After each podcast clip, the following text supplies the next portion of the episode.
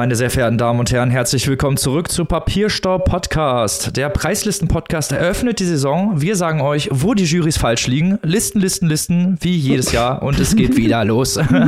Steigt ein, kommen Sie mit. Eine Runde extra für alle. Wie immer bin ich natürlich nicht alleine, ihr habt es schon gehört. Meine liebsten, besten und schönsten Mitpodcasterinnen sind auch wieder mit am Start. Zum einen aus dem schönen Saarbrücken, die liebe Maike. Salut. Und aus dem schönen Hannover, die Libanika. Hallihallo. Und auch mit dabei der Mann aus Münster, Robin. Halli, Hallöchen. Und passend zu unserem Intro, was ich gerade angekündigt habe, geht es natürlich jetzt in unser Vorgeplänkel. Und wie könnte es anders sein? Wir sprechen über Preislisten. First things first. Erstmal Women's Prize for Fiction. Die Longlist ist raus, 16 Titel stehen drauf. Und ja, man könnte sagen, wir sind ein bisschen underwhelmed, aber vielleicht sprechen wir erstmal darüber, was steht drauf und natürlich, was hätte draufstehen können. Also damit hier nicht das Gefühl von äh, underwhelmed hier gleich äh, startet, äh, du hast ja völlig recht, Robin, aber ich muss noch mal ganz kurz aufs Intro eingehen. Wir sind total hyped, dass äh, ja die Saison jetzt beginnt, äh, dass jetzt hier die ersten Longlists reintrudeln, dass die ersten Spekulationen beginnen, wer steht wo drauf, wer ist wofür nominiert oder hätte nominiert sein können. Sprich, wir haben natürlich wieder unsere Glaskugel rausgeholt, wir haben sie frisch poliert und gewienert, sie glänzt wie neu und wir haben den absoluten Durchblick. Das wollte ich ja einfach nur noch mal sagen. Wir, sind, wir haben richtig Bock wieder auf die neuen Preislisten. Und äh, ja, dann kommt aber trotzdem gleich, wie Robin gerade schon gesagt hat, der erste Dämpfer mit dem Women's Prize. Wir hatten ja schon letzte Woche auch so ein bisschen spekulierte Bücher, die wir hier in der Show hatten, was alles drauf sein könnte. Und es ist aber, das kann man mittlerweile auch schon sagen, fast schon eine jährliche Tradition, dass es immer so ein bisschen der Women's Prize ist, wo wir dann doch am Ende denken, ach Mensch, also eigentlich äh, sind ja doch sehr viele geilere Bücher von Frauen geschrieben worden, die für diesen Preis hätten in Frage kommen können, als die, die letztlich draufstehen, weil es dann doch an vielen Ecken und Enden wieder so ein bisschen sehr auch in Richtung Beach Read geht. Das vielleicht mal so als, als ersten großen Überblick über diese Preisliste. Eigentlich nicht so überraschend, aber wie immer haben wir doch noch auf etwas mit noch mehr Anspruch gehofft. Ja, Annika, da kann ich mich nur anschließen. Wie du richtig sagst, gleich mal hier die Stimmung hochpeitschen, indem wir sagen, das ist hart underwhelming. Was hätte nominiert werden können? Wir waren uns letzte Woche relativ sicher, morgen, morgen und wieder morgen von Gabriel Sevin auf dieser Liste zu sehen, was wir auch in der letzten Woche rezensiert haben, was uns sehr gut gefallen hat. Eine Freundschaftsgeschichte rund um das Thema Narration und Homo Ludens nicht auf der Liste. Auch nicht auf der Liste der neue Klopper von Rebecca Mackay, I Have Some Questions for You. Ein fantastischer College-Roman. Wir haben schon das englische Vorab-Rezensionsexemplar gelesen. Ein Hammer, auch nicht auf der Liste. Zudem nicht auf der Liste Jennifer Egan, The Candy House House haben wir hier besprochen. Jennifer Egan war schon Gegenstand in unserem Buchclub. Nightcrawling von Layla Motley haben wir im Zuge der Booker-Berichterstattung besprochen. Auch nicht auf der Liste.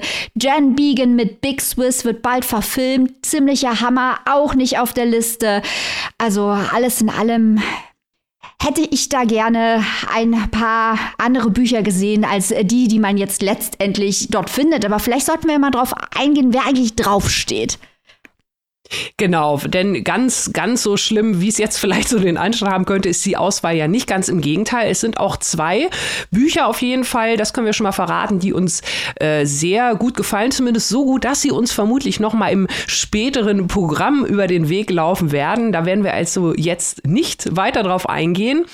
Aber ansonsten, ja, es ist doch schon sehr gemischt, äh, sehr durchwachsen, sage ich mal. Es ist allgemein, wenn man so auf die Liste draufschaut, doch überraschend, dass viele Bücher auch so politische Inhalte haben. Aber da ist dann wieder die Frage, haben sie die wirklich oder suggerieren sie das nur? Also ich habe hier so ein bisschen den Anschein, aber das ist vielleicht auch so, ja, wenn man sieht, so diese bunte, peppige Covergestaltung, die Schriften, äh, die da verwendet werden, die Wörter, die da im Vordergrund stehen, wenn da halt very funny und very romantic, romantic als das Verkaufsargument verkauft wird, dann geht bei mir halt schon so eine kleine Alarmglocke los und frage mich dann natürlich, wie politisch so ein Buch dann letztlich sein kann oder ob es das überhaupt sein will. Und wenn wir auf die Liste schauen, ein Buch, was wir auf jeden Fall gut kennen, was es auf diese Liste geschafft hat, ist Glory von No Violet Bulawayo. Und das ist ja wirklich ein Buch, das uns hier an allen Ecken und Enden begegnet. Und es ist nicht unbedingt immer eine freudige Begegnung, denn wir hatten ja dieses Buch eher so mittelmäßig eingestuft. Es, es erzählt zwar eine sehr interessante Geschichte, und zwar die politische Geschichte der Heimat der Autorin Simbabwe. Das Ganze wird hier als Fabel erzählt. Wir bekommen also den Diktator samt Familie und allen politischen wichtigen Gestalten der jüngeren Vergangenheit hier in Tierform präsentiert. Das Ganze war uns aber zu sehr, ja, zu tierisch, kann man glaube ich sagen. Da ist so ein bisschen die eigentlich spannende Geschichte doch in Hintergrund getreten. Kurzum, wir haben es vorgestellt, hört es euch an, unsere Rezension hat uns jetzt nicht so sehr vom Hocker gehauen. Ja, und der große Favorit dieses Jahr, auf den wollen wir auch gleich mal eingehen, das ist Barbara Kingsolver mit Demon Copperhead. Das ist ein Buch, das eigentlich auf einer sehr, sehr guten Idee basiert. Es ist nämlich eine Variante der Geschichte David Copperfield, der klassischen britischen Geschichte. Es spielt aber in Appalachia und es dreht sich um den titelgebenden Demon Copperhead, der ein Kind ist, das aufwächst während um ihn herum die Opioid-Krise tobt. Also wir haben da so ein bisschen Huckleberry Finn, ein bisschen To Kill a Mockingbird, ein bisschen Charles Dickens, alles zusammengerührt. Und ich muss auch sagen, mir hat die Stimme von Demon Copperhead, wie er geschrieben wurde, wirklich sehr gut gefallen. Aber der gesamte Rest dieses Buches ist eine Ansammlung von Klischees über Leute aus Appalachia.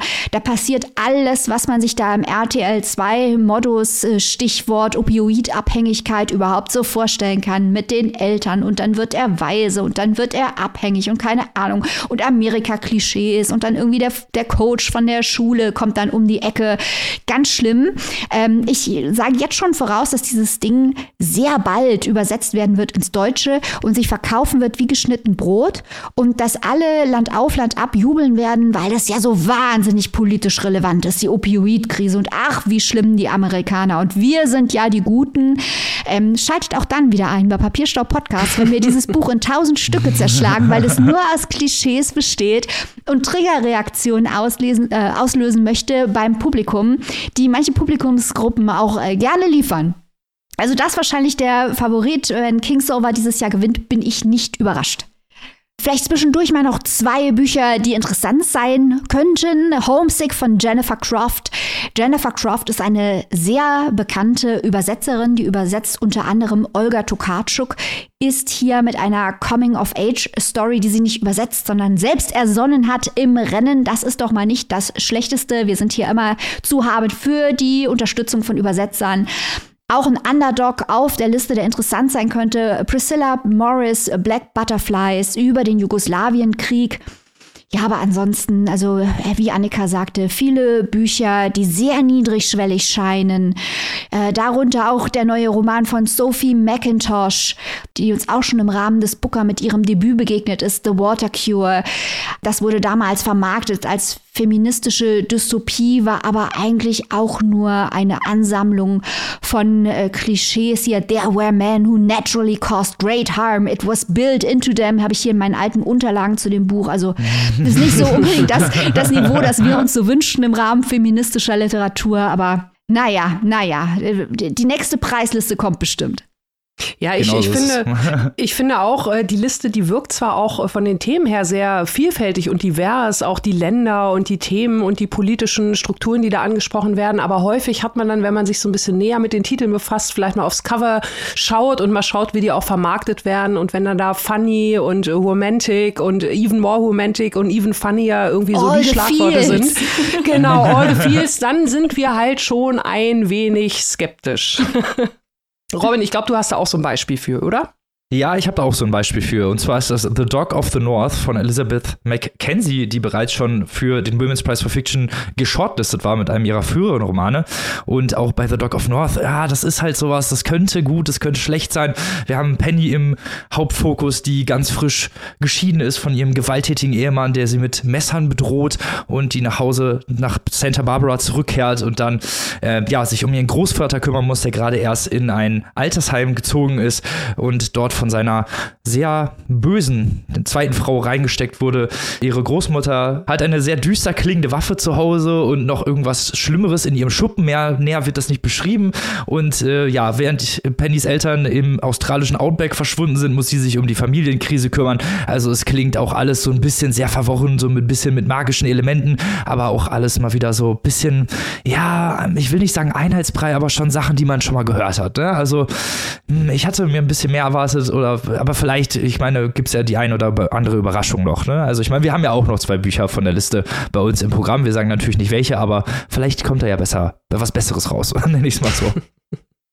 Ja, ich finde in dem Beispiel, was du gerade vorgestellt hast, ähm, der titelgebende Dog of the North, dabei handelt es sich ja um einen ganz besonderen Van. Und äh, das ist dann bei mir schon wieder irgendwie, äh, ja, wie du gesagt hast, so ein bisschen mystisch. Äh, das kippt dann irgendwie schon wieder, ne? Okay, mhm. Familiendrama auf der einen Seite und irgendein Mystery im, im, australischen Outback, das klingt ja noch interessant. Und dann kommt aber irgendwie so ein Wundervan in die Ecke. Und ähm, ja, das finde ich dann auch äh, eher skurril.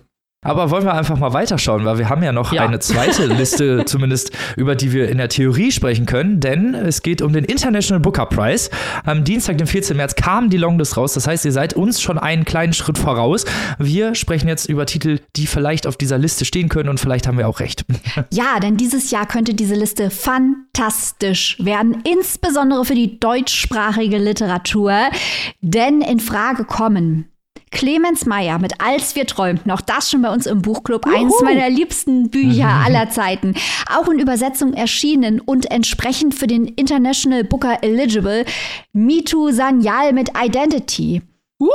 Außerdem yeah. aus Deutschland am Start Olivia Wenzel, A Thousand Coils of Fear. Uhu. Ähm, Rombo von Esther Kinski, okay, das muss jetzt nicht unbedingt sein. Ähm, Annette, ein Heldin-Epos von Anne Weber könnte auf dieser Liste stehen.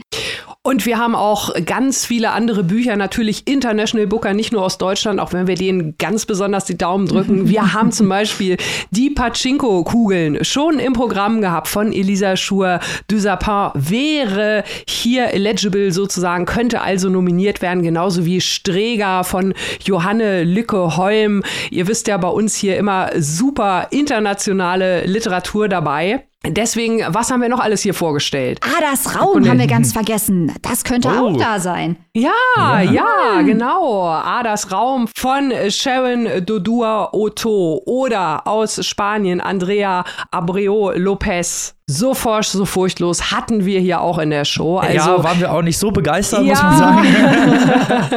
Aber ähm, ihr könnt alles das nochmal nachhören und das solltet ihr vielleicht auch tun, weil ihr habt jetzt zwar schon die Liste in Gänze gesehen, wir spekulieren hier nur, aber unsere Steady-Community wird unsere ganz dezidierte Meinung zu dieser Longlist, wenn, sie, wenn wir sie denn dann auch kennen, sozusagen erfahren. Nächste Woche in einem Exclusive werden wir die Longlist vom International Booker Prize noch einmal ganz ausführlich besprechen. So wie ihr das von uns kennt, so wie ihr das vom Preislisten Podcast gewöhnt seid. Ich habe auch noch zwei AnwärterInnen, die hier äh, vielleicht auf dieser Liste stehen könnten, worüber wir uns sehr freuen würden. Und zwar ist es zum einen Georgi Gospodinov mit Time Shelter bzw. Zeitzuflucht auf Deutsch haben wir richtig abgefeiert, Mike mhm. und ich. Mhm. So ein geiles Buch, ohne Scheiß. und natürlich, äh, was ich nicht vergessen darf, aus Japan, Sayaka Murata Yay. mit Zeremonie des Lebens bzw. im Englischen Life Ceremony. Kurzgeschichten hat auch sehr viel Spaß gemacht mal wieder. Auf jeden Fall. Und da möchte ich hier mal noch einen heißen Tipp raushauen. Ich bin in letzter Zeit auf so einem Horrortrip.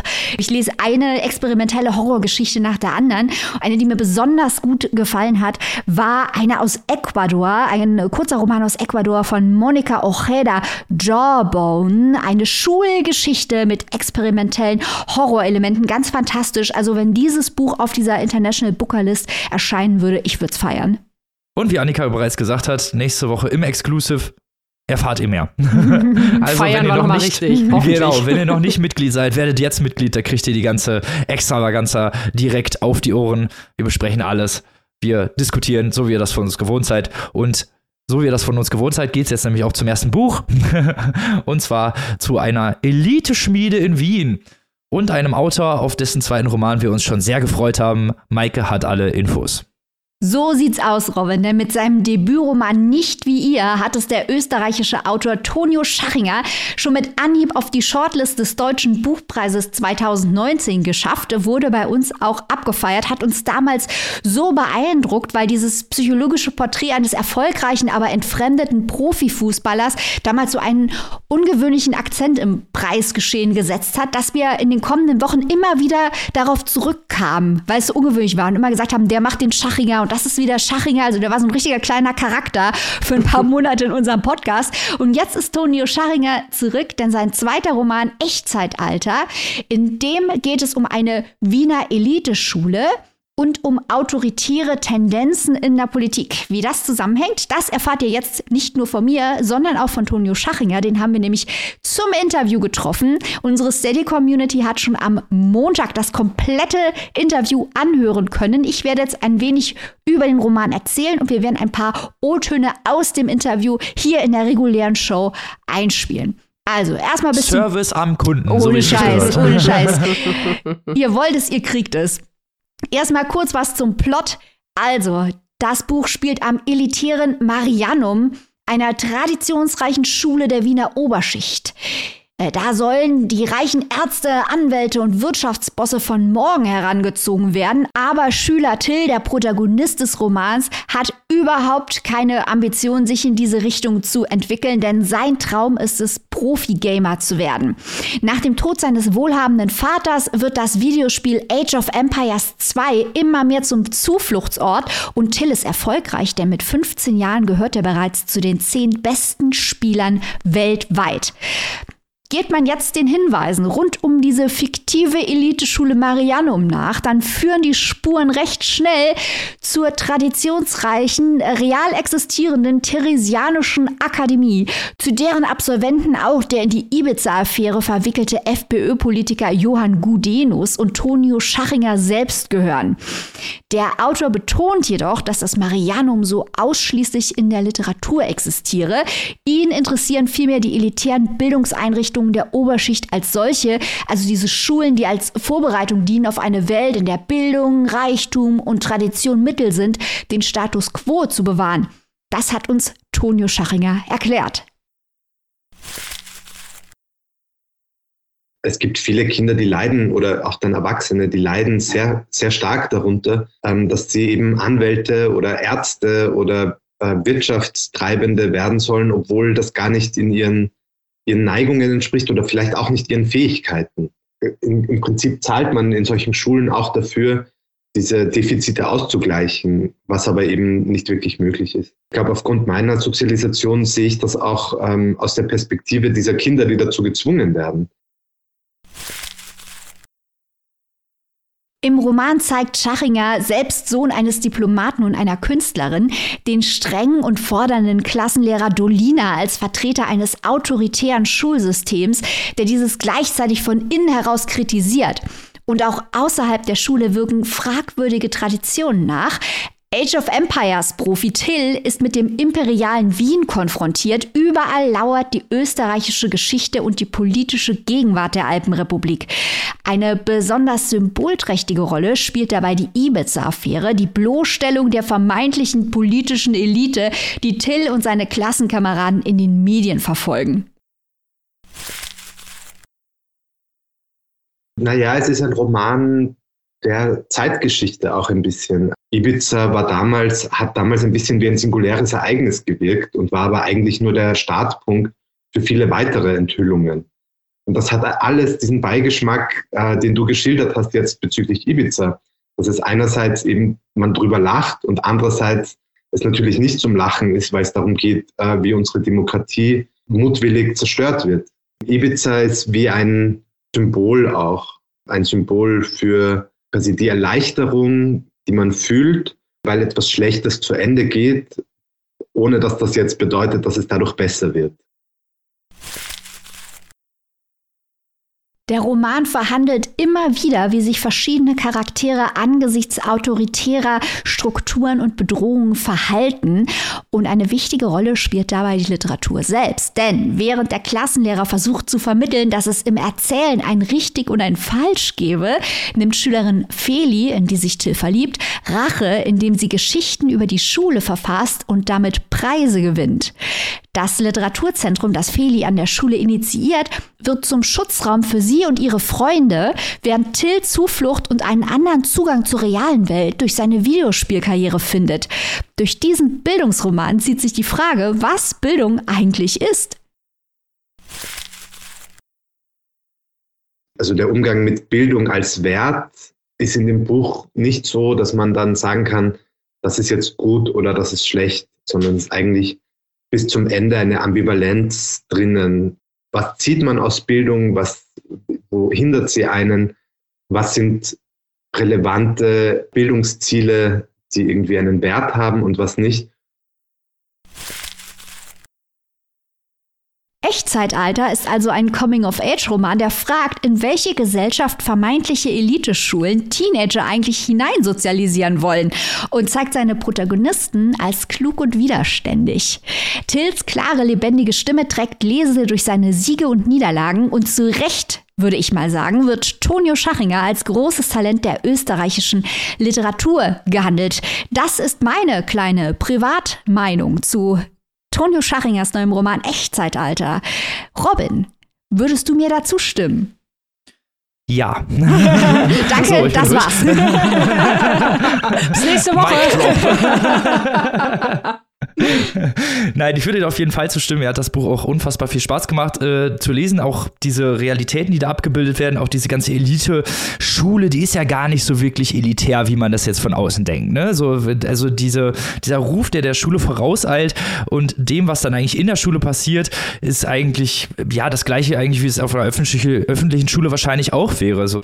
Und ich fand diese Lebensrealität und auch die Schüler und auch die Dinge, die ähm, dort passieren, relativ interessant auch gezeigt, auch natürlich mit Till, der zum einen in diesem autoritären System und durch diesen Dolinar-Klassenlehrer, wie auch immer, das ist ja ein wirklich sehr, sehr autoritärer Mensch, der seinen Schüler dazu zwingt, äh, in Hausaufgaben zu gehen, der bei jedem kleinen Fehler, die irgendwie 450 Wörter Aufsätze schreiben lässt, die sie dann halt extra zusätzlich noch erledigen müssen, die halt eigentlich auch fast gar keine Freizeit mehr haben.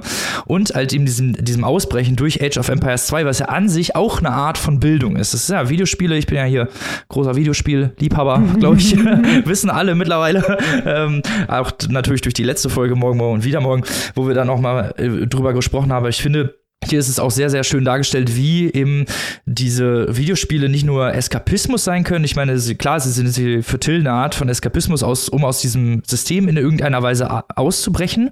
Gleichzeitig aber auch äh, etwas, worin er gut sein kann, ne? wo in der Schule theoretisch immer getriezt wird und eigentlich nie so richtig gut vorankommt, was natürlich auch an diesem Dolinar liegt, aber ähm, indem er halt ja seine Talente wirklich ausspielen kann, was ja auch ein strategisches Spiel, Spiel ist und halt auch sehr viel Bildung beinhaltet, weil in Age of Empires 2 gut zu sein. Das ist ein RTS-Spiel, also ein Real-Time-Strategy-Game da äh, muss man halt schon wirklich sehr viel Ahnung haben und ich finde, das hat hier tatsächlich auch sehr gut in diesen Roman eingegliedert. Also generell auch diese Lebensrealität von Till fand ich sehr, sehr schön in den Roman eingegliedert.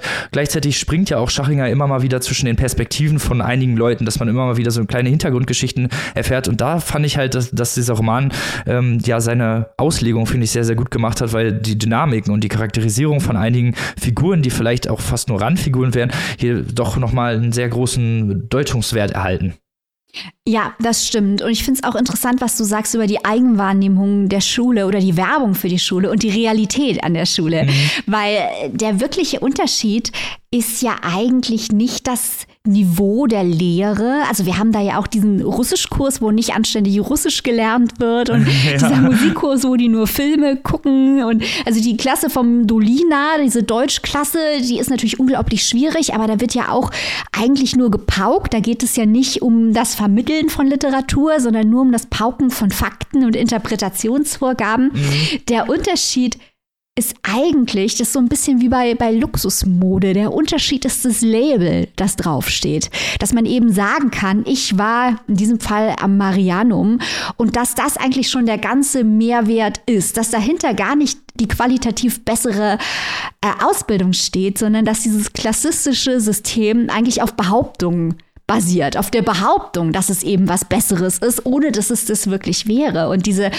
klassistischen Exklusionsmechanismen, die sind natürlich super extrem in der Schule. Also in dem Interview hat mir Tonio Schachinger ja auch erzählt, weil ich ihn dann halt gefragt habe, ja, wie wäre es denn, wenn jetzt so ein Arbeiterkind wie ich auf so eine Schule spazieren würde? Dann hat er gesagt, ja, es ist natürlich möglich für einen Bildungsaufsteiger dazugelassen zu werden, aber ähm, die Mechanismen, diese Exklusionsmechanismen, also dass man dann die ganze Härte dieses klassistischen Systems zu spüren bekommt, da kann man sich aber auch drauf verlassen. Und ich glaube, das ist das wirklich Interessante. Und da ist auch der Zusammenhang zwischen der Iwitzer-Affäre und dem, was in der Schule passiert, nämlich dass mhm. die politische Elite halt auch auf der, auf der, auf Behauptungen basiert, die am Ende vom Tag nichts als heiße Luft sind. ja, das stimmt. das war halt wirklich auch interessant zu lesen, auch diese Verbindung voneinander. Ich fand ja auch, ähm, also ich muss dazu sagen, Tonio Schachinger kommt aus dem besten Jahrgang 1992. Junges Gemüse. Und äh, ich habe auch viele so kleine Lebensrealitäten wiedergesehen. Klar, es ist eine österreichische Schule, es ist eine Elite-Schule. Ich habe aber auch viele Referenzen oder beziehungsweise viele Parallelen zu meinem Schulalltag gesehen. Ich hatte auch so eine Art von Lehrer, vielleicht nicht ganz so krass, weil es gibt ja immer noch Regeln, ne? dass man die Schüler nicht zu sehr triezen darf auch in öffentlichen Schulen. Aber ich hatte so ein paar Parallelen, wo ich dachte, ah ja, das kenne ich aus der Schule, das kenne ich. Ich bin auch nicht so super mit dem autoritären System klargekommen. Und ähm, ich finde, das hat er hier sehr, sehr schön gezeigt, auch diesen Schulalltag und halt eben auch dieses, wie, ja, dieses Aufsteigen als äh, Videospiel-Profi, nenne ich es mal. Ist ja E-Sports. Äh, ich habe tatsächlich in der Jugend auch, war ich im E-Sport, kein Age of Empires, sondern Counter-Strike, aber ich weiß ungefähr, wie das aussieht. Und das fand ich halt auch, hat er sehr, sehr gut gemacht. Und ich finde auch ohne diese Hintergrunderfahrung konnte man das gut lesen, aber ich fand gerade das hat es halt auch nochmal so schön rund gemacht, finde ich, weil er das hier tatsächlich gut eingebracht hat und finde ich, und da kannst du ja, glaube ich, gleich was Gutes zu sagen, ähm, auch für Lesende klar gemacht, die nicht diesen Hintergrund haben. Das stimmt auf jeden Fall. Also ich habe keine Ahnung von Videospielen, haben wir ja schon letzte Woche etabliert. Äh, deswegen kann ich äh, die Laiensicht, was das angeht, hier bringen. Und ich kann sagen, was mich halt äh, begeistert hat, ist, dass hier die digitale Welt einmal mehr intelligent abgebildet wird. Weil es ist eben natürlich so, dass Age of Empires 2 eine Art Zufluchtsort für Till ist. Aber es ist jetzt nicht eine abgeschlossene Gegenwelt, eine reine, reine Realitätsflucht. Weil mhm. dadurch, dass er in E-Sports ist, bekommt er ja auch Möglichkeiten. Er reist dann zur Gamescon und nach Shanghai und lernt Leute kennen und lernt die Mechanismen auch dieses Marktes des Profisports dort kennen und ist da auch wer. Also es ist ein anderer Zugang zur realen Welt, der ihm eröffnet wird durch die digitale Welt. Und dieses komplexe Wechselspiel zwischen Digitalität und realer Welt ist ja eigentlich für den realistischen Roman viel realistischer äh, als das, was man häufiger mal bei anderen Autoren liest, wo es quasi heißt oder wo suggeriert wird, dass es noch einen abgeschlossenen digitalen Raum gäbe, der in den vermeintlich realen Raum nicht reinreicht. Das ist ja vollkommener Quatsch. Und das wird hier ganz nebenbei sehr intelligent abgebildet, finde ich. Und auf jeden Fall, auf jeden Fall. Es ist ja auch dadurch, dass Till in diesem System ist, er lernt ja auch gut Englisch, ne? Er lernt ja dann mhm. auf einmal viele Sachen, also bekommt Zugang zur Bildung, die er durch die Schule vielleicht nicht bekommen ja. hätte und dann in einem nicht autoritären System, weil Leute in einem Chat, die regen sich nicht darüber auf, wenn man das semantisch falsch schreibt mhm. oder so. Viele können selber nicht so gut Englisch und das war halt was, was ich auch sehr interessant fand, diese Gegenwelt, dieses Anti-Autoritäre der Gaming-Welt gegen das Autoritäre in der Schule und das Witzige ist ja, wenn man sich das mal genau anguckt, dieser Dulinar und seine komischen autoritären Vorstellungen, auch was Literatur angeht. Das ist ja nicht wirklich, hast du ja auch schon gesagt, nicht wirklich äh, das, was man unter Literaturverständnis versteht, sondern Wiederkauen von Fakten, so das zerstört ja eigentlich alles, wenn man es genau nimmt. Und ähm, das fand ich interessant in diesem Fall, weil dieser Dolinar selber sich häufig gar nicht an diese Regeln hält. Er kommt häufig zu spät. Er, äh, äh, ja, er, er, er hält sich nicht an die Regeln, er kommt ständig zu spät und er widerruft halt teilweise auch eigene Regeln und ändert das halt ständig. Also es es ist eigentlich ja nur ein autoritäres System, was unter diesen Menschen Ja. entsteht. Und das fand ich sehr interessant. Also diese, diese Vergleiche, die hier gezogen werden zwischen diesem wirklich peinlichen Typen dieses, dieses Klassenvorstandes und halt eben dieser eher freien Welt des Gamings, so wo, wo sich halt Till eben zu Hause fühlt und als er auftreten kann. Das stimmt. Und das, was du gerade beschreibst, ist so eine gute Beobachtung. Das kennen wir ja alle aus dem realen Leben, dass Menschen mit autoritären Zügen häufig die Form des Autoritarismus wünschen, wo die Leute unten drunter sich an die Regeln halten müssen, die die oben schaffen. Aber die oben haben eigentlich gar keine Regeln. Die können eigentlich machen, was sie wollen. Und so ein kleines bisschen ist der äh, Dolina eben auch, der eigentlich auch eine tragische Figur ist, weil wenn man genau hinguckt, ist er der Bildungsaufsteiger. Er ist der Kärntner Bauernsohn, der jetzt auf einmal das äh, Bildungsbürgertum rumscheuchen kann. Auch das kennt man aus dem äh, eigenen Leben. Häufig sind äh, die Aufsteiger die, die allerschlimmsten, weil sie die Härte des Systems, die sie früher äh, gespürt haben, dann gegen andere anwenden, statt schlauer zu sein, was man ja eigentlich erwarten sollte. Das ist so ein interessanter, komplexer Charakter, weil wenn er sich beschwert, über die Schule ist es ja auch häufig eine Beschwerde dahingehend, dass das System noch nicht reaktionär und elitär genug ist. Er will eigentlich ein noch schlimmeres System und das ist seine Hauptkritik. Also wenn man Schüler des Dolina ist, ist es sicher nicht lustig, aber wenn man es so liest, mit etwas Abstand merkt man, dass er eigentlich auch eine tragische Figur ist.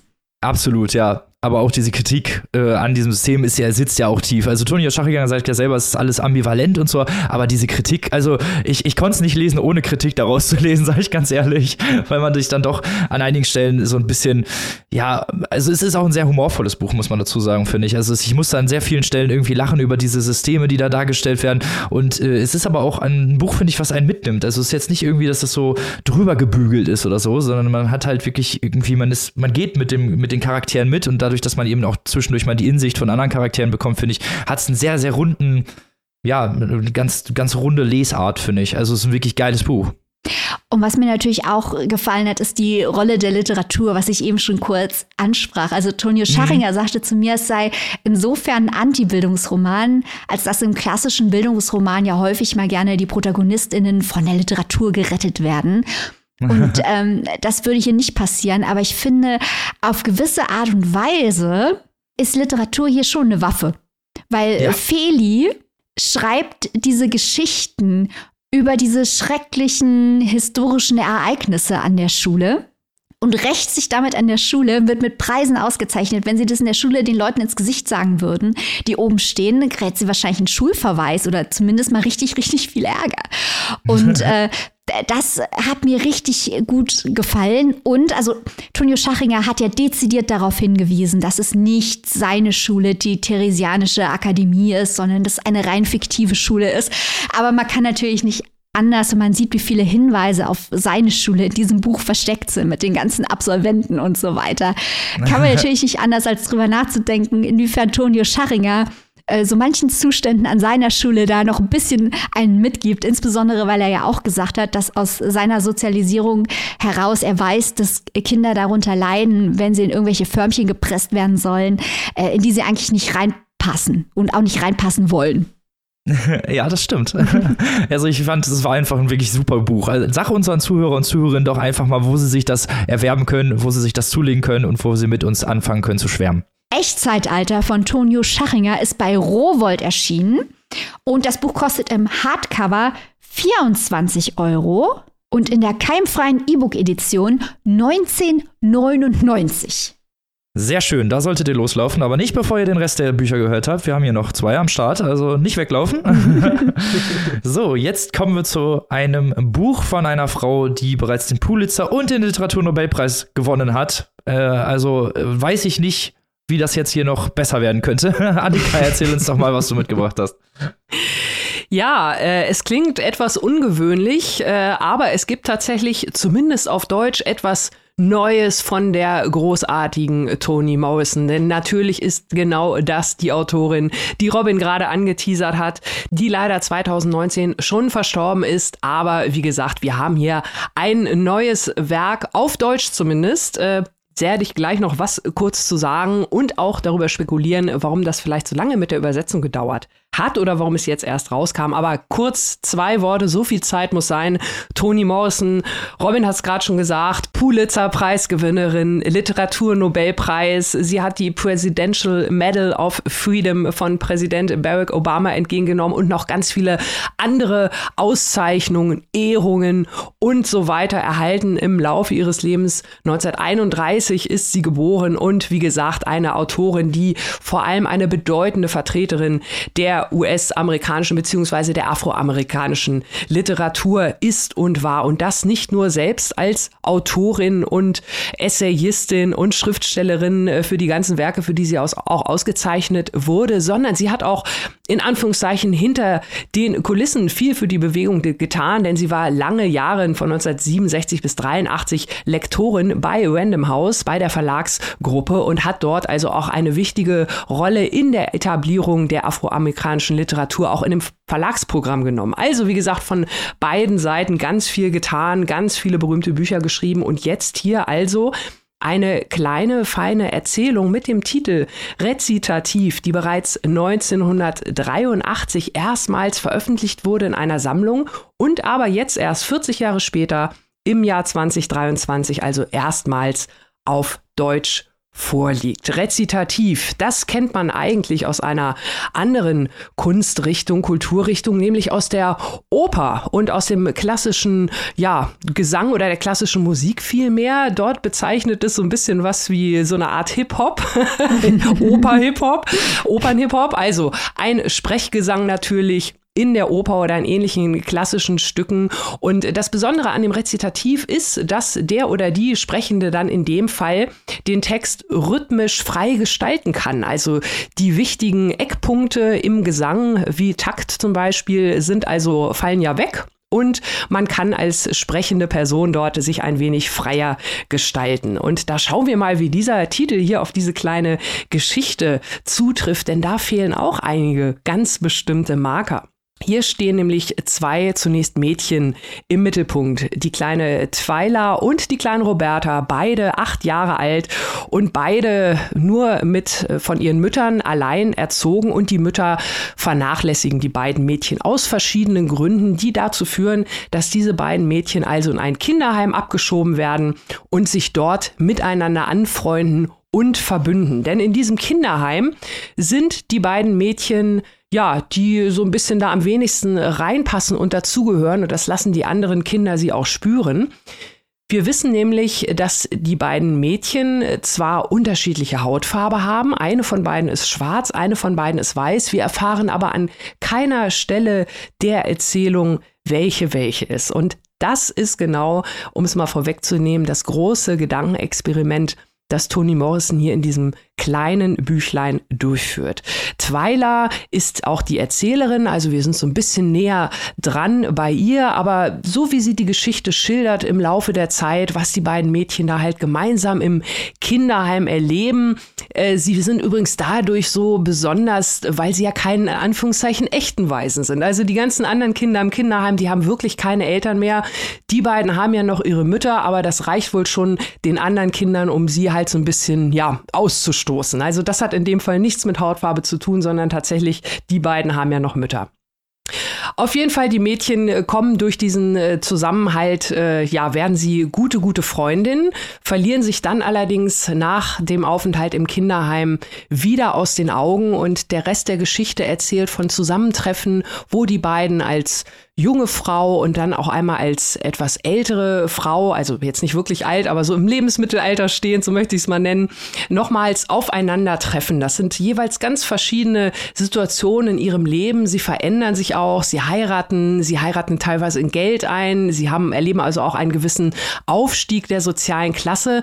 Aber dieses Gedankenexperiment, wer es weiß, wer ist schwarz von beiden, zieht sich also durch dieses gesamte Buch durch. Und man merkt natürlich, natürlich, das ist ja das, was Toni Morrison damit erreichen wollte, man, man merkt natürlich dadurch, dass das gleich so von Anfang an mehr oder weniger festgestellt wird, äh, eine ist schwarz, eine ist weiß, ohne dass es aufgelöst wird, merkt man natürlich als lesende Person, dass man selber so ein bisschen nach Clues sucht, nach Hinweisen. Wo ist vielleicht irgendwie eine, eine kleine Bemerkung fallen gelassen, an welcher Stelle die irgendwie Aufschlüsse darauf geben könnte. Und ähm, so ist es mir zumindest gegangen. Und da werde ich gleich mal Maike fragen, die mitgelesen hat. Man merkt natürlich, wenn man nach diesen Hinweisen sucht, wie man diese Hinweise selbst auch hinterfragt. Ist das überhaupt ein Hinweis? Oder ist meine Interpretation, dass das ein Hinweis sein könnte, vielleicht irgendwie so ein bisschen stereotyp, klischeemäßig, vorurteilsbehaftet oder ähnliches geprägt?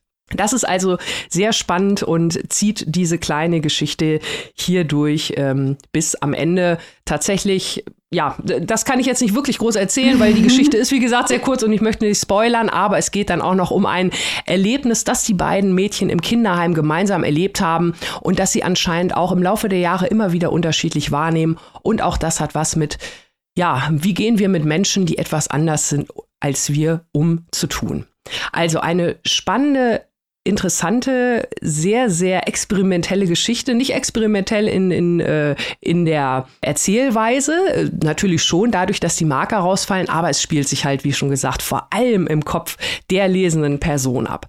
Und äh, wir haben hier es mit einer, das habe ich jetzt schon mehrfach betont, mit einer kurzen Geschichte zu tun. Das erzähle ich es deswegen, weil diese Ausgabe hier, die jetzt halt erstmals auf Deutsch erschienen ist durch ein, wie ich finde, recht umfängliches ähm, Nachwort von Sadie Smith, auch keine unbekannte Autorin, ergänzt wird.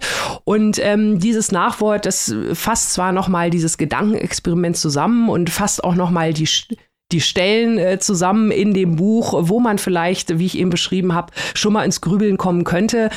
Darüber hinaus allerdings äh, verrät uns das Nachwort nicht mehr sehr viel Neues. Also ich fand so ein bisschen drüber an der Stelle.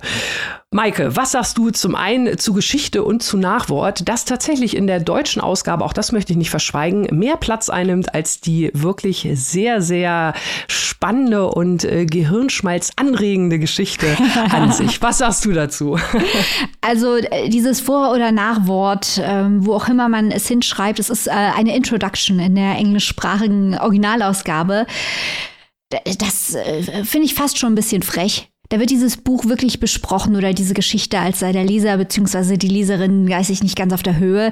Ich finde, damit muss Schluss sein. Das hatten wir in der Vergangenheit schon häufiger, äh, dass es Vor- oder Nachworte gab, die eben nicht hilfreich einordnet waren, äh, sondern auf eine niedrigschwellige Art äh, belehrend. Also das, was da drin steht, hätte man sich auch selber denken können. Also äh, Einleitung beziehungsweise Ableitung, wo auch immer man dieses, äh, dieses, äh, diesen Text von Sadie Smith platzieren will, das ist definitiv durchgefallen. Nicht durchgefallen ist jedoch die Erzählung von Toni Morrison, weil es ist natürlich genau, wie du sagst, eigentlich basiert der ganze Text darauf, Lesenden den Spiegel vorzuhalten. Man erfährt etwas über Familienverhältnisse und finanzielle Verhältnisse und Lebensentscheidungen und Berufe und Hobbys. Und wer wird da geheiratet? Und was ist die Person von Beruf? Und was machen die Kinder? Und es soll ganz offensichtlich immer getriggert werden, dass man versucht, anhand dieser Kontexthinweise zu entscheiden, welche Figur jetzt welche Hautfarbe hat. Aber das ist natürlich vollkommen unmöglich am Ende vom Tag. Aber da ist die Tatsache, dass es eben passiert, dass man versucht, anhand von Kontexthinweisen Menschen einzuordnen, um es mal ganz generell zu formulieren. Dass das die Problematik ist, das ist ja eigentlich ein Lebensthema von Toni Morrison, dass man hier sehr fokussiert in dieser kleinen Geschichte nachlesen kann. Und was ich noch spannender fand, ist, dass die Kritik eben nicht wohlfeil ist, so im Sinne von, haha, wir sind ja alle, irgendwie haben wir Vorurteile und wir müssen aufpassen. Ich meine, das ist alles wahr, aber die legt ja noch eine Schippe drauf. Denn je länger diese Geschichte andauert, desto mehr merken wir, dass die Hauptfrage hier eigentlich nicht ist, wer jetzt weiß ist und wer jetzt schwarz ist, sondern, und das hängt natürlich mit der Hautfarbe zusammen, weil Zuschreibungen, gesellschaftliche, äh, strukturelle Ungleichheiten und so weiter, aber die übergeordnete Frage hier ist, wer steht unten in der Hackordnung mhm. und auf wen kann man eigentlich draufhauen? Also hier geht es um intersektionale Fragen und es geht auch ganz stark um die Rolle von Armut. Also wer ist arm, Bildungsarmut, finanzielle Armut, Chancenarmut und wie spielt diese Armut rein in Diskriminierungserscheinungen? Das ist ja ein großer Kritikpunkt bei der heutigen Identitätspolitik, ähm, auch teilweise ein sehr zutreffender, wie ich finde, Kritikpunkt, dass man sagt, wir müssen über die Rolle von Armut sprechen, weil Armut ein Diskriminierungsfaktor ist, der häufig im Rahmen der Identitätspolitik verschwiegen wird, weil Menschen ungern sagen, hallo, ich bin reich. Und weil die Menschen, die arm sind, auch ungern sagen, hallo, ich bin arm, weil sie sich dafür schämen. Es ist also immer noch ein Tabu, darüber zu sprechen. Aber Toni Morrison stellt dieses Tabu in den Mittelpunkt und zeigt, wie dieses Tabu ja die Lebensrealitäten der Figuren überschattet. Und das hat mir gut gefallen, weil es dem ganzen großen Komplexitätsgrad gibt. Oder was meinst du? Ja, sehe ich genauso, sehe ich genauso. Also ich äh, habe das auch gerade eben sehr äh, bewundert äh, zugehört, wie du es geschafft hast, äh, die sämtliche Spoiler zu umschiffen dieser kleinen Geschichte. ich habe mir Mühe gegeben. Ähm, von daher, ja, sage ich nur, äh, um dann nicht jetzt doch noch irgendwas Falsches hinzuzufügen, das sehe ich genauso. Ähm, möchte aber noch vielleicht einen kleinen zusätzlichen Punkt an dieser Stelle mit ins Spiel bringen. Und zwar ein Punkt, den möchte ich gerne einmal kurz ansprechen, weil der natürlich äh, so ein bisschen verloren geht. Da kann das Buch nichts für und da kann auch die Übersetzung nichts für. Aber auch schon der Titel rezitativ deutet es ja so ein bisschen an. Ich habe es ja eingangs gesagt, es geht auch vor allem um Sprechen, um Sprache und äh, natürlich spielen hier auch sprachliche Marker im Originaltext eine große Rolle, beziehungsweise das Fehlen dieser sprachlichen mhm. Marker natürlich viel mehr. Da geht auch Sadie Smith im Vor-Nachwort, das ist ein Vorwort im Englischen, das finde ich ja fast noch skurriler. also äh, dann ist es ja auch als Nachwort auf jeden Fall dann schon mal äh, Dank an Rowold, dass es nach hinten mhm. gesetzt haben. Das war auf jeden Fall schon mal Na, die klugere Entscheidung. Das spoilt die ganze Geschichte, wenn man es als ja, Vorwort liest. Ja, also äh, gut. Aber nichtsdestotrotz, dieser ganze äh, Faktor, ne, wie sprechen Menschen, ähm, das ist natürlich im US-amerikanischen, ist das natürlich ein Thema, das in der Übersetzung, allein schon durch die Übersetzung flöten gehen muss, weil wir natürlich diese sprachlichen Markierungen nicht so haben. Wir hätten sie vielleicht, wenn, wenn wir eine Geschichte hätten, mit äh, jemandem mit, äh, mit Migrationshintergrund oder ähnliches, also diese äh, guckst du Alter oder ne, auch äh, jede Sprache hat halt andere Marker, auch bei uns sprechen Leute aus, aus vielleicht anderen Verhältnissen anders als Leute im anderen Land und so weiter. Und da ist immer die Frage, wir hatten das neulich im anderen Beispiel, Robin, äh, das war doch eins von deinen Büchern, wo du auch gesagt hast, die Übersetzung weiß ich jetzt gar nicht, Douglas Stewart war es. Ähm, mhm. Ist das jetzt, mhm. soll das jetzt der Akzent sein oder soll das irgendwie nur so, ja, wir versuchen jetzt auch irgendwie jemand aus einer anderen Schicht nachzuahmen. Das muss einem natürlich klar sein, dass das hier nicht, äh, nicht äh, da das Thema sein kann, wo wir auf die Suche gehen. Das könnte vielleicht auch, hatte ich mir so überlegt, äh, einer der Gründe sein, warum es so lange jetzt mit der Übersetzung gedauert hat. Ist vielleicht nur Spekulation, ein kleiner Hottake hier an der Stelle. Aber wir freuen uns nichtsdestotrotz, ähm, dass das Buch jetzt auf Deutsch erschienen ist, dass man es auch auf Deutsch durchlesen kann. Und da komme ich jetzt zum Schluss äh, dieses Punktes. Es funktioniert nämlich auch, wenn man diese sprachliche Ebene verlässt, weil Toni Morrison da genug anderes anbietet.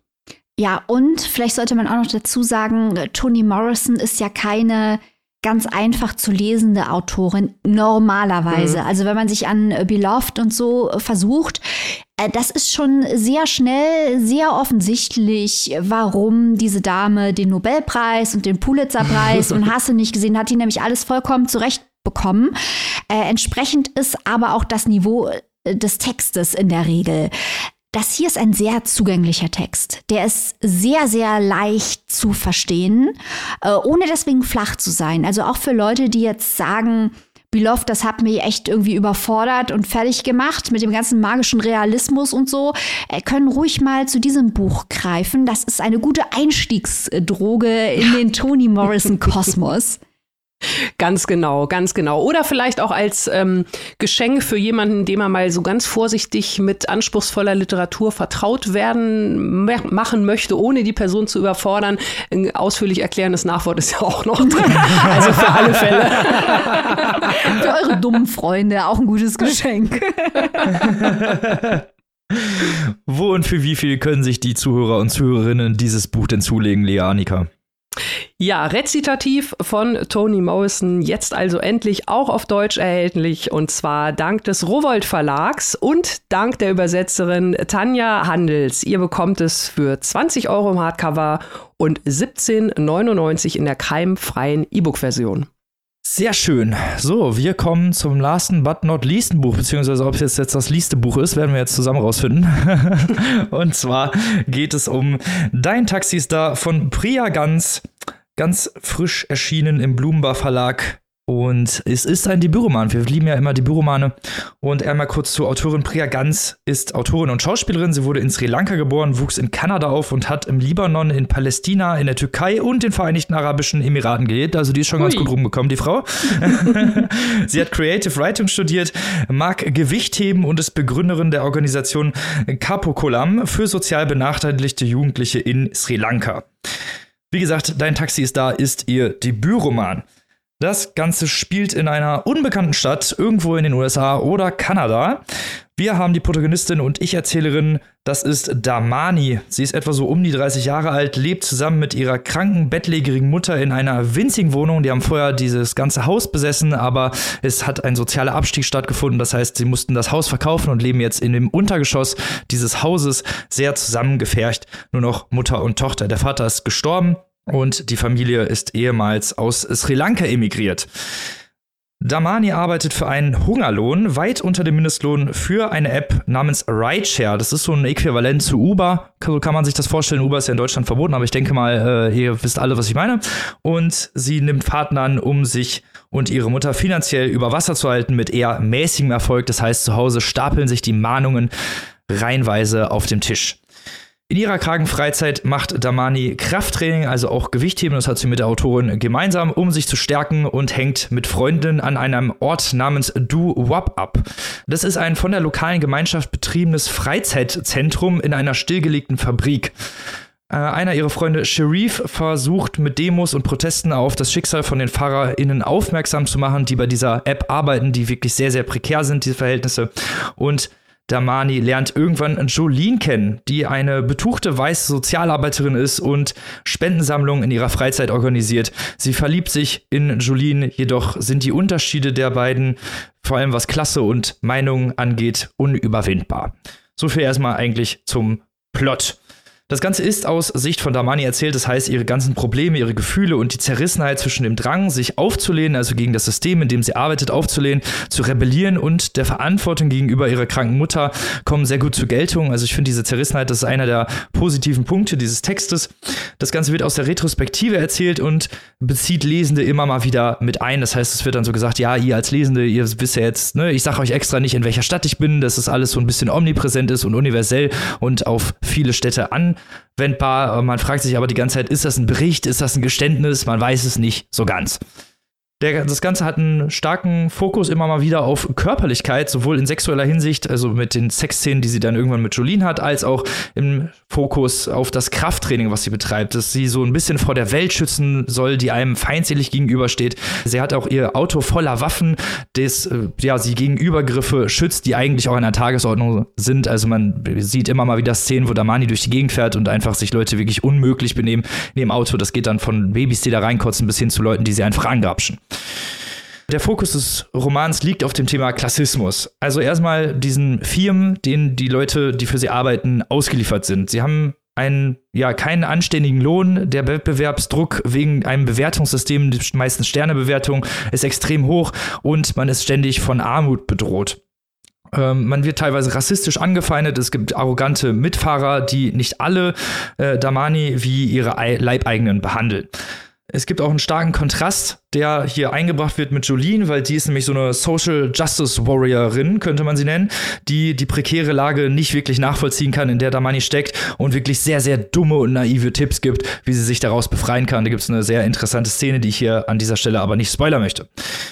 Diese harte Realität und die Gefangen ja, diese Gefangenschaft, in der sich äh, Damani befindet, in einem zutiefst ausbeuterischen System, ist tatsächlich relativ gut dargestellt. Hier zum Beispiel könnte man Lieferando anstellen, die auch ihre Leute selbstständig, also die nicht bei Lieferando angestellt sind, sondern, selbstständig sind, die kaum Kostenübernahme für Reparaturen haben und unter le starkem Leistungsdruck leiden. Also diese prekären Verhältnisse im Dienstleistungssystem gibt's ja auch hierzulande. Das Problem an diesem Buch, also jetzt komme ich mal zu den negativen Sachen, das Problem an diesem Buch ist das Durchscheinen von Ideen. Also dieses ganze Konstrukt, was das Buch hat, scheint immer wieder durch. Ich hatte immer wieder das Gefühl, dass ich so die Streben und die ganze Konstruktion hinter dem Buch erkennen kann. Und dass das, äh, dass diese ganze Geschichte irgendwie ja gesichtslos wird dadurch. Andererseits ist es an sich vom, äh, habe ich das Gefühl immer wieder gehabt, so sehr inkonsistent teilweise, was die Gefühle und Prämisse angibt, angeht. Mal sagt sie, dass sie ja eigentlich es total gerne mag, durch die Gegend zu fahren, ist aber gleichzeitig ja auch konstant ausgebeutet und hat körperliche Schmerzen auch, die mit diesem ständigen Fahren einhergehen. Also das ist äh, meines Erachtens nicht ganz so konstant gemacht, glaube ich, wie die Autorin das wirklich einbringen wollte. Dann haben wir diese Liebesgeschichte mit Die zwar so eine sehr interessante Dynamik von halt einer emigrierten Frau, die unter prekären Verhältnissen leidet, aber und dann dieser eben weißen Social Justice Warrior, die aus sehr betuchten Verhältnissen kommt, die auch immer sagt, dass sie weiß, dass sie privilegiert ist, aber trotzdem einfach überhaupt nicht die Lebensrealität von den Leuten, die in diesem System stecken, nachvollziehen kann. Das wird aber leider, diese ganze Liebesgeschichte wird irgendwie dazu gebastelt, nenne ich es einfach mal. Es ist irgendwie alles so drauf drapiert, hatte ich das Gefühl. Und irgendwie hat das Buch nie so wirklich für mich Konsistenz erwirkt oder so, dass ich wirklich ein ja, wirklich in dem Buch drin war. Auch diese Liebesgeschichte kommt erst relativ spät und auch diese Dynamiken, die relativ interessant sind, kommen erst relativ spät. Und dann liest man halt sehr, sehr viel äh, über den Alltag von Damani und das mit dem Klassismus hat man doch relativ schnell verstanden und es wird immer weiter ausgeführt und immer weiter erzählt und ich habe mich teilweise ein bisschen verarscht gefühlt. Äh, Annika. Annika, wie hast du das empfunden? Ja, ja, also ähm, ich bin auch nicht wirklich sehr, sehr glücklich geworden mit dem Buch, muss ich sagen. Äh, auch wenn es natürlich äh, alles wirklich gut klang und spannend und interessant. Ich fange aber auch erstmal mit einem wirklich ganz, ganz, ganz tollen positiven Punkt äh, an, den ich hier unbedingt herausstellen möchte. Denn bisexuelle Charaktere, ja, es gibt sie. Wir haben es hier tatsächlich mit, äh, einem Bisex mit einer bisexuellen Protagonistin zu tun. Das äh, ist ja tatsächlich eher selten der Fall und die auch äh, das deutlich macht, dass sie bisexuell ist und sich da nicht für entschuldigen muss oder irgendwas. Also das fand ich auf jeden Fall total spannend. Ja, auch dass das nicht so rausgestellt wird wie letzte Woche bei genau. Florence Given, ne? Ja, also, ich genau. wollte auch gerade sagen, wir hatten ja letzte Woche schon ein Buch mit einer äh, bisexuellen Protagonistin. Das Buch war auch nicht so doll. Ja, aber, aber hier lag es nicht an der Bisexualität. Nein, nee, nee, Oder an dem Umgang nicht, damit also vielmehr, sagen wir es mal so. Genau, nein, nicht an dem, an dem Umgang. Also das ist auf jeden Fall. Aber ansonsten, ähm, ja, muss ich, muss ich leider vor allem in den kritischen Teil deiner Kritik einstimmen. Ähm, also ich fand es wirklich teilweise sehr, sehr übererklärt. Ähm, Stichwort mhm. Sadie Smith Nachwort äh, wäre dann hier mehr oder weniger das ganze Buch. Also es war teilweise wirklich auch schon richtig, richtig plump. Ich ja. möchte mal an eine Stelle kurz vorlesen, damit ihr versteht, was ich meine. Sie fährt also durch die Gegend, guckt sich irgendwie um und dann dieser Teil der Stadt war früher einmal cool gewesen, weil er es nicht war. Aber dann wurde er genötigt, auf andere Art cool zu sein, auf teure Art. Ich glaube, man nennt es Gentrifizierung. Oh. Ja, also ähm, You understand. das, das ist also wirklich, äh, ja, es wird halt wirklich sehr, sehr reingehämmert, die Botschaft. Ne? Sehr, sehr äh, krass. Äh, und dadurch, ja, ist es, ist es dann halt schon, was das angeht, sehr, sehr niedrigschwellig. Und leider auch die anderen, anderen Ebenen konnten da auch nicht wirklich viel mehr bieten. Ich fand die Charaktere teilweise sehr, sehr beliebig. Also es gibt ja eine, einige Freundinnen, äh, die da eine Rolle spielen, die waren aber für mich nie so richtig greifbar. Die verschwimmen irgendwie alle so ein bisschen. Dann hat die eine auch noch was mit dem und der mit dem und ich weiß nicht. Also das war eher so eine, eine Masse, die Masse des, des Supports, der guten Leute in Anführungszeichen.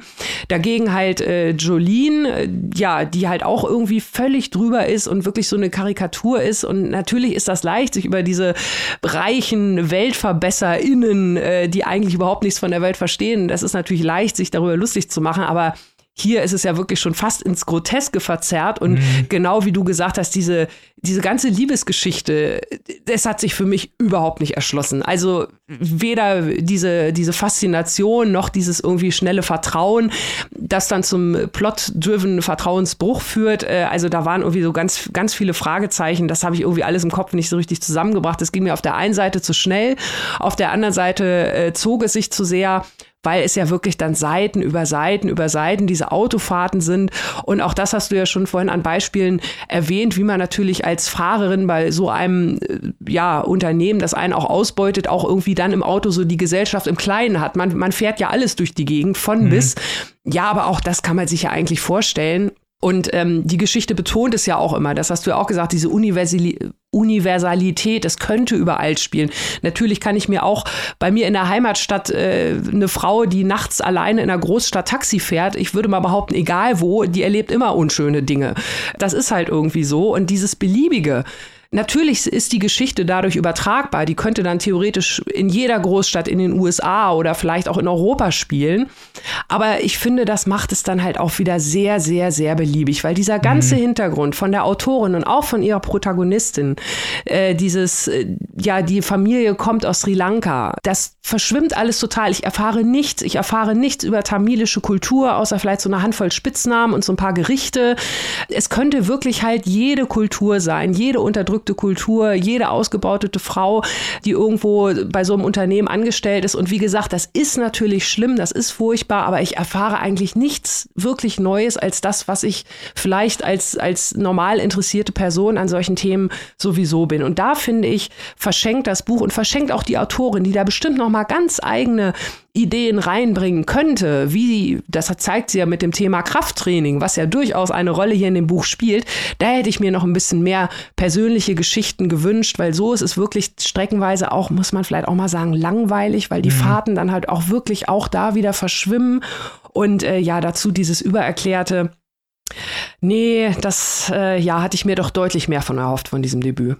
Ja, ja, gebe ich dir recht. Also ich habe es natürlich auch in Etappen gelesen, ne? ich habe es ja nicht am Stück gelesen und ich habe mich immer wieder gefragt, wenn ich das Buch aufgeschlagen habe und wieder weitergelesen habe, ob ich die Szene schon mal gelesen habe. Ja, ja. Zwischendurch immer mal wieder. Ich hatte immer mal wieder so Flashbacks und es wird immer sehr, sehr wiederholt und auch diese Liebesgeschichte, die ja dann viel zu schnell geht, ist vom, also das ganze Pacing ist komplett off, finde ich so. Ja. Also es ist von Anfang an, ähm, man lernt erstmal ihre Verhältnisse kennen, alles gut und so, aber das wird dann halt wirklich, boah, fast 100 Seiten wird das durchexerziert, wo man nur diese Verhältnisse kennenlernt kennenlernt und wo man nur so ein bisschen dieses, wie fühlt sie sich als Frau und ich kann, also die Sachen sind tatsächlich auch gut eingebracht, aber sie sind halt zu viel. Sie sind zu sehr mit dem Holzhammer und sie sind auch teilweise zu klischeebelastet, sind wir mal ganz ehrlich.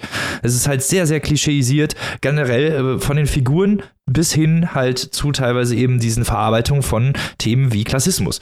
Das ist halt mhm. alles sehr, mit dem Holzhammer ist es sehr, ja, als hätte man drüber gebügelt irgendwie und hätte halt alles da mal, mit reinwerfen wollen, aber alles nicht so richtig ausgearbeitet. So, man hat halt dieses eine Thema und es wird halt von allen Facetten beleuchtet, aber es ist mhm. halt eigentlich immer fast nur dieselbe Facette so.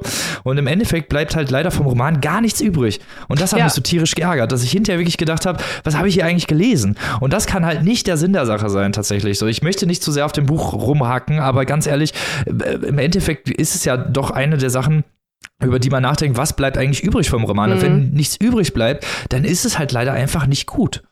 Ja, das ist ja das, was ich meinte mit beliebig. Ne? Es wird so beliebig, mhm. dass es irgendwie die Charaktere verschwimmen, die Themen verschwimmen. Du hast das Gefühl, du fährst eigentlich die ganze Zeit nur irgendwie mit dem Auto durch die Gegend und, und pumpst nebenbei ein bisschen deinen Bizeps auf oder so. und äh, ja, das, das war es dann halt am Ende des Tages. Ne? Und ich bin nach wie vor der Meinung, das liegt halt unter anderem daran, dass hier viele Marker fehlen. Wir haben gerade mhm. gesehen bei Toni Morrison, wie es richtig geil sein kann, wenn man bestimmte Marker weglässt, weil dann die Geschichte einfach viel spannender fast noch wird als ihr eigener Plot. Äh, hier sind einfach zu viele Marker weg und die Geschichte zerrinnt mir durch die Finger. Ja, genau. Mehr habe ich leider auch nicht zu sagen. Also ja. es, ist, es ist alles gesagt. Es ist leider nicht so, wie wir uns das gedacht hatten. Und ich glaube auch nicht so, wie sich die Autorin das gedacht hat. Also ich kann mir nicht vorstellen, dass man das hier wirklich so belanglos, wie du schon gesagt hast, irgendwie aufarbeiten wollte. Es ist schade. Also das ist das Einzige, was hier wieder ne, äh, hatten wir letzte Woche auch schon bei Florence Given und hier auch wieder. Mhm. Das ist schade einfach. So, mhm. dass es dann wirklich so ausgelaufen ist. Und ja, mehr kann ich dazu nicht sagen, außer wo ihr, wo und für wie viel euch das Buch besorgen könnt. Wenn ihr nicht auf uns hören wollt, ne? Mein eigenes Bild machen ist ja immer wichtig. Und ähm, deswegen sage ich euch mal, dein Taxi ist da von Priagans, kann man sich besorgen im Blumenbar Verlag auf 320 Seiten für 23 Euro in der Hardcover-Variante und 16,99 Euro als digitale Version, übersetzt von Mayela Gerhardt. Damit sind wir am traurigsten Teil der Sendung angekommen, und zwar dem Ende. Oh. Hm. Ist immer so schade, aber ich muss sagen, wir haben natürlich wieder richtig geilen Extra-Content für unsere Steady-Community. Wir haben es vorhin schon gesagt, seit Montag gibt es das gesamte Interview, ihr habt ja vorhin schon O-Töne gehört, das gesamte Interview mit Tonio Schachinger für unsere Exclusive Community. Da solltet ihr auf jeden Fall mal reinhören und euch das ganze Interview reinziehen. Total spannend. Und dann haben wir natürlich nächste Woche wieder ein geiles Exclusive, International Booker Prize. Wir werden die Longlist besprechen. Wir haben es ja schon gesagt. Da solltet ihr auch auf jeden Fall wieder einschalten. Falls ihr noch nicht zu unserer Steady Community gehört, schämt euch jetzt mal. das geht so nicht. Aber wie ihr diese Scham, diese Schmach wieder gut machen könnt, das äh, erzählen wir euch jetzt. Beziehungsweise Maike erzählt euch das jetzt, wie und auf welchen Wegen ihr Mitglied in unserer Steady-Community werden könnt. Robin hat natürlich vollkommen recht. Hört auf, euer Leben wegzuwerfen und werdet Mitglied unserer Steady-Community. Das geht auch ganz leicht. Ihr könnt entweder auf den Steady-Link auf unserer Website www.papierstaupodcast.de klicken oder ihr geht auf Instagram und findet den Steady-Link in unserer Bio oder ihr geht äh, auf Google, und das möchte Robin mich eigentlich äh, sagen hören, denn er steht auf Cheerleader-Ansagen. Das soll er doch hier kriegen. Auf Google gebt ihr einfach ein Papierstau und S-T-E-A-D-Y. Dann findet ihr unsere Steady-Seite, da könnt ihr Mitglied in der Community werden, Interviews hören, Exclusives hören, bei unserem Buchclub mitmachen, an unserem Stammtisch abhängen, was das Herz begehrt, auf unserer Steady-Seite. Yes, genau, so sieht's aus. Und mit diesen schönen Worten, mit diesen schönen Tipps, wie ihr Mitglied werden könnt, verabschieden wir uns jetzt wieder in den Äther. Wie immer, liebe Freunde, hören wir uns natürlich nächste Woche wieder, wie sich das gehört. Bis dahin, gehabt euch wohl, lest was Gutes und bleibt natürlich wie immer gesund. Auf Wiederhören. Tschüss. Tschüss.